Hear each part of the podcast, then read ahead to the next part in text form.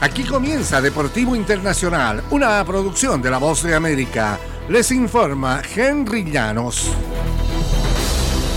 Estados Unidos, el campeón de fútbol de CONCACAF, goleó 4-0 a Nueva Zelanda el martes por los octavos de final del Mundial Sub-20 en el Estadio Malvinas Argentinas de Mendoza. Por cuarta edición consecutiva quedó entre los ocho mejores del mundo con cuatro victorias, vaya invicta y nueve goles a favor que lo perfilan como uno de los favoritos a quedarse con el torneo organizado en Argentina. El equipo de Mickey Veras que había cerrado la primera ronda con puntaje ideal, fue claro dominador de la partida y abrió la cuenta a los 14 minutos con un derechazo de Owen Wolf al ras del piso desde fuera del área en el estadio Malvinas Argentinas. El arquero Keith Sims no alcanzó a desviar el balón pese a que el remate no tuvo mucha potencia.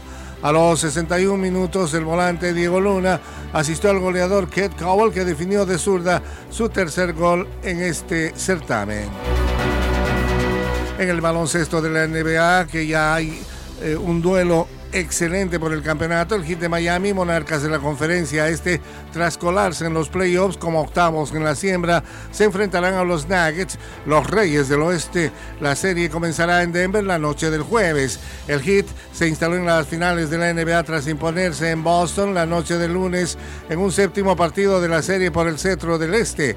Lo lograron justo al año siguiente que los Celtics ganaron en séptimo duelo en Miami para llevarse la corona del Este. El año que viene vamos a ser mejores, decía Butler. Los Nuggets habían planificado volar a Boston la tarde del martes en caso de tener que enfrentar a Celtics, que hubieran tenido la ventaja de local en la serie por el campeonato de la liga. Pero el Heat tenía otras ideas y se impuso en el partido decisivo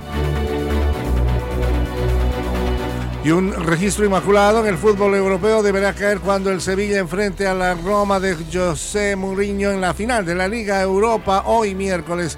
Este es el torneo mimado del Sevilla. El cuadro andaluz ha disputado seis finales de la Liga de Europa y ganó las seis desde la primera en 2006. Mourinho, en tanto, ha salido por la puerta del triunfo en las cinco finales de las tres grandes copas europeas, en las que ha estado en el banquillo, remontándose a la consagración del Porto en la Copa UEFA de 2003. De hecho, Mourinho suma más consagraciones europeas que un total de partido que José Luis Mendilíbar, el técnico del Sevilla, ha dirigido en las mismas competiciones. El entrenador vasco de 62 años vive el momento más destacado de su carrera. Y hasta aquí Deportivo Internacional, una producción de La Voz de América.